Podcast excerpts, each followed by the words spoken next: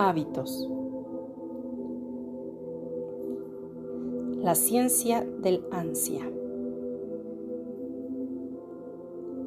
Podríamos o deberíamos tomar vitaminas y usar cremas de cara y cuerpo con protección solar. Y es una realidad. Ahora sabemos que implementar en nuestra rutina diaria el protector solar en un rostro por las mañanas reduce significativamente la probabilidad de padecer cáncer de la piel. Y aún así, no lo hacemos. La pregunta obligada es, ¿usamos la ciencia y la información a nuestro favor?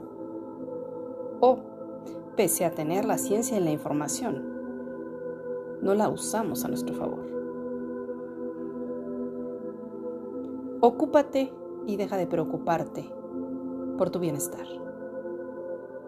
Sí, genera un cambio hoy por mínimo que sea.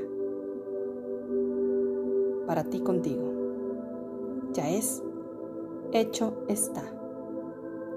Yo soy tu amiga Annie Giron. Gracias. Gracias. Gracias.